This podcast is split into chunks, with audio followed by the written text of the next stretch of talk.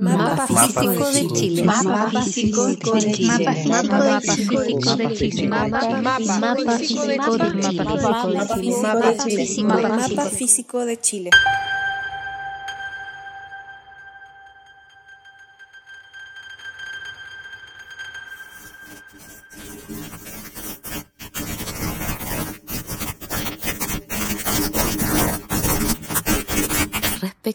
cómo fue encontrarnos como equipo y comenzar a trabajar en este proyecto Mapa Físico de Chile.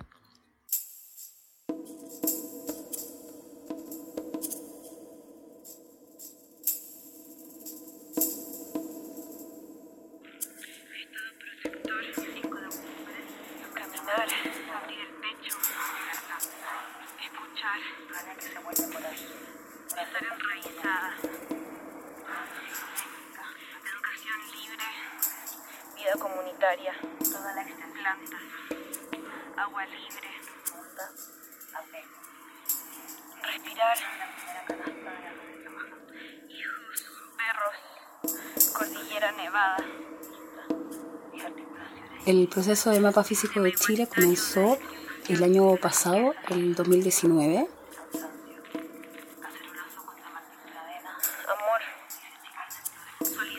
Una vez que nos conformamos como núcleo, lo primero que hicimos fue juntarnos a conversar eh, del proyecto, de qué era lo que pensábamos que íbamos a hacer, cuáles eran nuestras expectativas, qué entendíamos por esto de mapear, mm, como las ideas generales que teníamos respecto a lo que podía ser, sabiendo que íbamos a trabajar con grupos de personas, que el mapeo no era respecto a nosotros mismos. Y también teniendo claro que íbamos a tener que definir cómo íbamos a realizar esos mapeos con otros, pero que para poder llegar a ese punto, antes íbamos a tener que nosotros eh, probar eso. Desde ahí surgió esta idea de generar prácticas entre nosotros, probadas por nosotros mismos, para eh, después poder llegar a un, a un material final que pudiera ser compartido con otras personas. Descripción del mapa plástico. De fondo hay pasto, por lo tanto las cosas están, los objetos que luego voy a describir están tendidos en el suelo. Está este fondo de pasto, que está verde bastante prolijamente, salvo algunas partecitas. Sobre el pasto están varas de árbol, madera, cortados y apilados desordenadamente deben haber alrededor de 1, 2, 3, 4. Y todo esto ocurrió en el contexto de la pandemia. Entonces el proyecto se amplió y ya no era solo mapear la violencia política eh, y los acontecimientos de la revuelta social, sino que además sumar cómo, cómo esta, esta realidad sanitaria, este estado confinado, iba, iba marcando y dejando huellas en los cuerpos.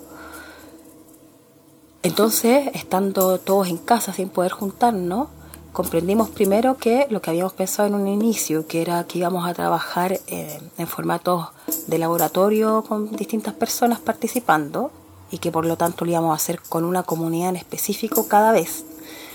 Eh, nos dimos cuenta que había una potencia y, y que entonces, ya que iba a hacer esto todo virtual, podíamos de una trabajar con gente de todo Chile.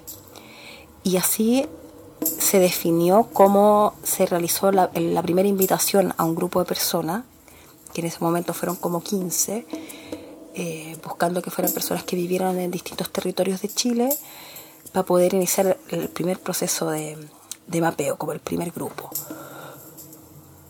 Y paralelamente a eso decidimos dejar una convocatoria abierta, de participación abierta a quien quisiera sumarse.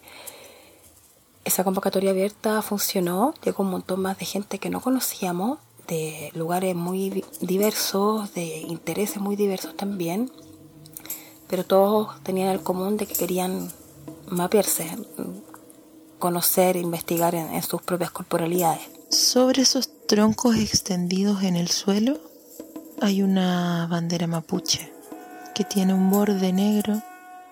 En ese borde hay una figura que por supuesto debe ser algo importante dentro de la cultura, pero yo no conozco eh, cómo se llama y qué significa ese símbolo.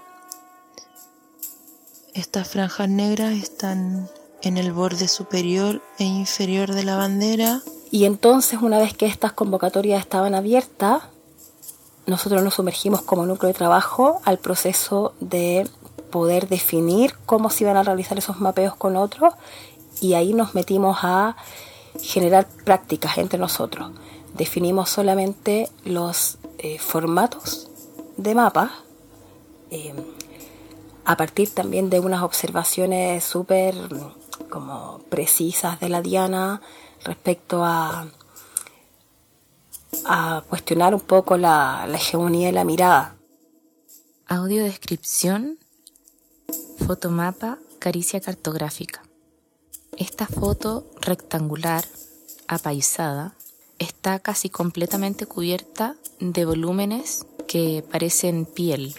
Solo en la parte inferior de la pantalla vemos una zona hacia la derecha y abajo que está cubierta por un material textil color gris que por sus costuras tiene líneas que van verticales y horizontales a la pantalla. Por la composición de la foto nos hace pensar que este volumen de piel, cuerpo, está depositado sobre este material textil. Y por ahí empezó a, pasar que, que primero pensamos que los, mapas se pudieran oler, que los mapas se pudieran escuchar, qué sé yo, y se fueron definiendo los formatos no fue tan diverso como hubiésemos querido, pero finalmente se definió generar audiomapas sin saber qué era eso, ¿no? Como que le pusimos ese nombre y dijimos algo que se va a escuchar, un mapa que se va a escuchar. Eh, fotomapa, un mapa que se va a generar a partir de fotografías, mapas plásticos corporales que se iban a hacer con materialidades plásticas y mapas corporales danzados que iban a ser eh, levantados desde los cuerpos en movimiento. Estos volúmenes de piel hacia la derecha están en un primer primerísimo plano muy cerca de la pantalla y hacia la izquierda hacen una curva que se aleja hacia el fondo y gira hacia la izquierda. Por el pliegue que se produce en esta zona central se genera algo así como una cruz de sombra más oscura e intensa hacia la punta de la izquierda abajo y menos profunda y por lo tanto menos oscura hacia la punta de la derecha arriba. Y entonces lo que hicimos fue juntarnos, darnos tareas en relación a estos formatos de mapas y además de esto definimos ciertos sucesos que eran los que mm, se iban a mapear. Entonces teníamos claro que estábamos mapeando o los registros del estallido social o los registros de la pandemia o pensamos en la idea de poder abordar un futuro ficticio también. Entonces se abrió ese, ese otro espacio. Eh, y como cuarto espacio, acontecimiento, tiempo, no sé, como una mezcla ahí, eh, era, era la temporalidad del presente. Más allá de, de qué suceso estábamos mapeando, era también eh, que las prácticas pudieran atender a, hacer un, inventario, un check de cómo estaba el cuerpo en ese momento. Entonces teníamos formato de mapa junto con esta temporalidad y al mezclarlo podíamos cada uno tener un pequeño marco de trabajo para generar una práctica. Y entonces cada uno con esa información trabajaba creativamente, inventaba como un poco así jugando, probando a ver qué salía, eh, un dispositivo de una práctica que generara un mapa X, por ejemplo, el fotomapa del el estallido en el cuerpo, ¿no? o el audiomapa de la pandemia, y así. Cada uno de nosotros armaba una práctica y el resto del grupo la probaba. Entonces la cosa fue muy practicar. Estas prácticas las practicamos y eso nos sirvió para poder ir ajustándolas y de esa manera eh, llegar a definir eh, ciertas prácticas finales que fueron las, las que compartimos con el, el grupo de colaboradores que terminaron siendo como 30 y algo.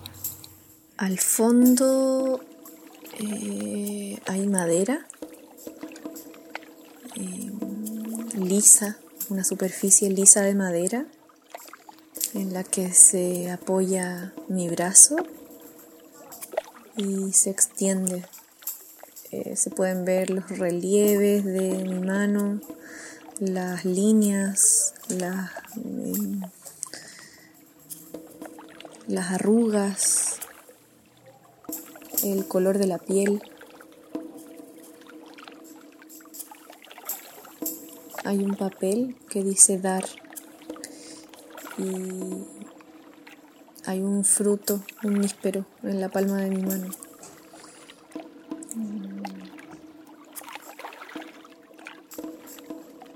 Antebrazo, muñeca, dedo gordo,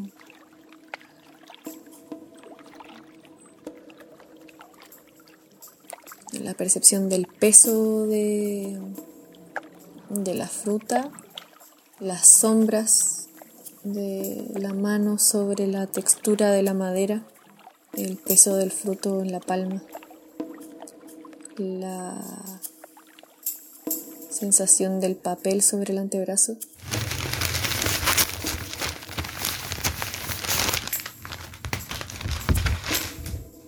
porque todo parte también de una, de, una experiencia de recordar una, un, suceso de, acoso callejero eh, que me impacta mucho, que me ocurrió a mí eh, hace muchos años atrás, eh, pero por ciertas circunstancias de que me encuentro con una noticia en un diario, viene a mí el recuerdo fuerte y entonces ahí digo, esto esto marca mucho mi cuerpo. Cuando yo recuerdo esto me pasan muchas cosas corporales. Y bueno, y es así con todas las experiencias, ¿no? Pero entonces digo, bueno, esto debería poder eh, hacerse algo con esto, poder comentarse, qué sé yo. Entonces lo comenté con la Camila Soto y estaba esta idea de trabajar en relación a, generar algún dispositivo que permitiera eh, dar visibilidad a las experiencias de violencia sexual que hemos tenido mujeres.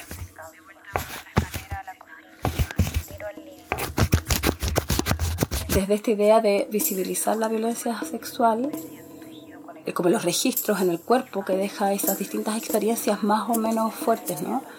Eh, apareció la idea de entonces que había que mapear eso, como la manera de, dejar registro visible era mapeándolo, poniéndolo afuera a través de, primero era como dibujar, dibujemos y que se vea. Y entonces, eh, cuando pensamos en dibujemos y que se vea, pensamos, bueno, dibujemos, pero podemos dibujar todas. Podemos dibujar todas, podríamos intentar así como soñando que pudiéramos hacer como un, mapa de Chile donde aparezcan todos esos registros de, de, violencia sexual en los cuerpos de mujeres. Bienvenida a la práctica Mapa Sonoro de mi cuerpo situado, o cómo el espacio me atraviesa y yo atravieso el espacio en el que habito. Te quiero invitar, para iniciar, a que puedas pensar en los últimos meses. Desde que inició la pandemia, ¿dónde has estado viviendo? ¿Cuáles son los lugares que has habitado en el espacio que estás viviendo? ¿Qué lugares tienes tu hogar? ¿Qué lugares habitas más o quizás menos dentro de esta casa? ¿Has redescubierto algún espacio durante la pandemia?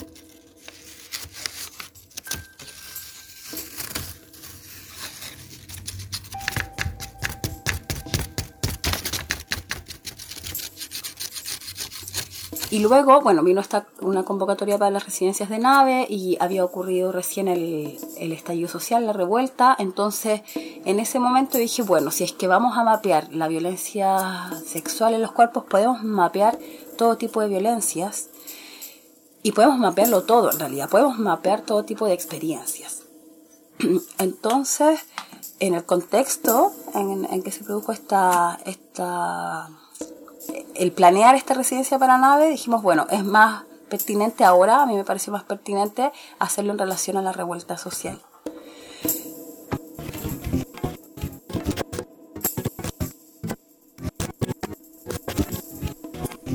Lo comenté alguna vez con la Camila Soto.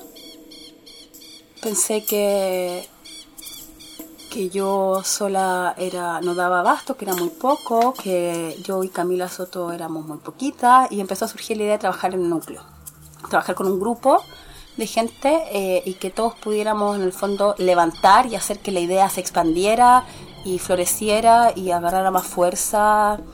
Y nada, pues siempre con la idea de que a mí me parece que trabajar con, con otras personas eh, permite, permite que los, los proyectos florezcan, que se potencien mucho, ¿no? ¿Cómo te fue leyendo y moviendo tu cuerpo? Bien, te invitamos ahora a escribir. Entonces toma un papel y un lápiz y primero vas a escribir frases o palabras que describen el lugar de tu casa que más habitas durante la pandemia. Trata de ser muy detallista para contarnos y que podamos imaginar cómo es ese lugar. También te invitamos a escribir frases o palabras más significativas para ti que aparecen en la noticia. Ahora te invitamos a escribir frases o palabras más significativas de las respuestas personales sobre la noticia.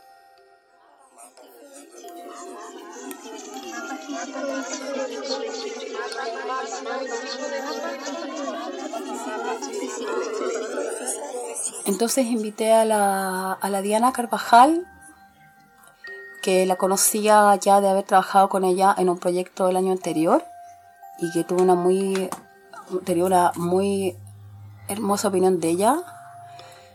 Me parecía que podía trabajar fantásticamente con ella por su capacidad reflexiva, creativa, analítica, en fin, por su tremenda capacidad de trabajo, en fin, me parecía como soñado trabajar con la Diana.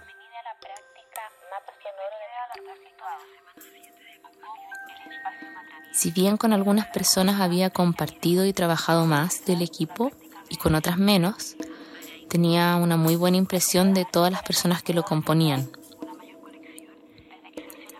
Me parece que es un equipo también muy amoroso y muy dado a la conversación y a la cercanía, a la conexión afectuosa. Y eso inmediatamente genera como un resguardo del espacio de ensayo y del desarrollo de una experiencia creativa. Quizás la mayor incertidumbre tenía que ver con cómo trabajar 100% en un formato online, que era algo con que creo que ninguno, ninguna de las personas que son parte del equipo nos sentíamos completamente cómodos y cómodas y que era muy nuevo también pero creo que la respuesta de eso estuvo en, por una parte, eh, esta conexión afectuosa por parte del equipo, comprensiva también de las situaciones y realidades que cada uno y cada una estaba viviendo. Y por otra parte, como una gran organización y una gran responsabilidad con el trabajo que se estaba realizando de parte de cada uno y cada una de las personas que componemos este núcleo de investigación.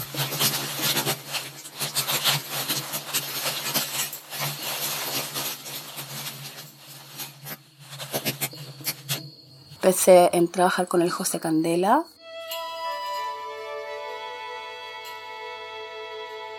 Porque, eh, bueno, hemos trabajado muchísimos años eh, y porque él está completamente como enterado de que iba este proyecto. De hecho, las primeras semillas nacieron en, torno a conversaciones junto a él. Bueno, y con Camila Soto porque es mi partner a esta altura del trabajo creativo. Hemos trabajado en un montón de proyectos juntas, en docencias juntas también, entonces eh, voy con ella toda. Eh, creo que nací con una estrellita, con la estrella de la buena suerte y siempre he caído en grupos de trabajo en donde me siento querida y aceptada por como soy y por cómo estoy. Eso mismo me permite ser y estar tanto como, como puedo según cómo me encuentro.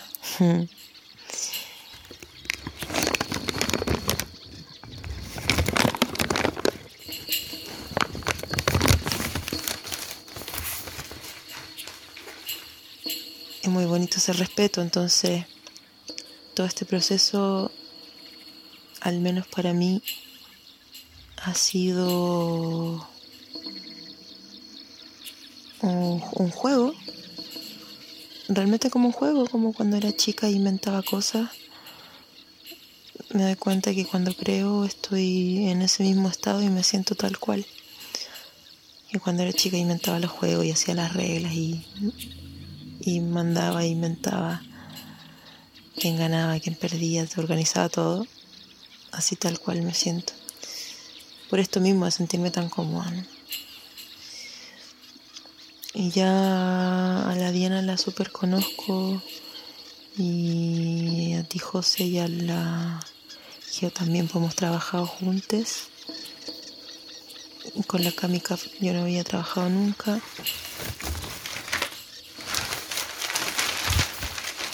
Y es lindo ver también como uno pone, como uno se saca algo de uno mismo, como si uno tuviera, no sé, unos órganos energéticos que los pone ahí en propuestas para generar mapas y en la hechura de mapas y para ponerlo en común, no sé, encuentro que lo que lo, veo muy, muy nítidamente ahora con la Kamikaze, por eso la menciono ella aparte, porque yo no, no, la conozco mucho hasta ahora que siento que la conozco mucho.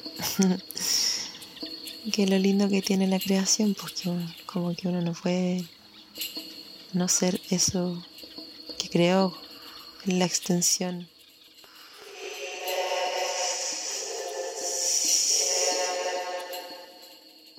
Como un otro uno, o un mini mí.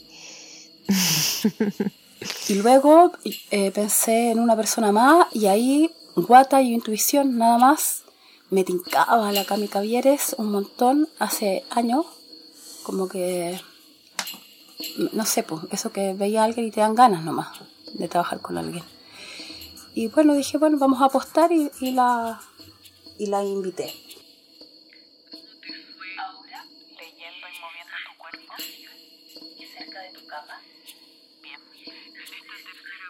Haber sido invitada por la Geo a este proyecto fue eh, también un desafío.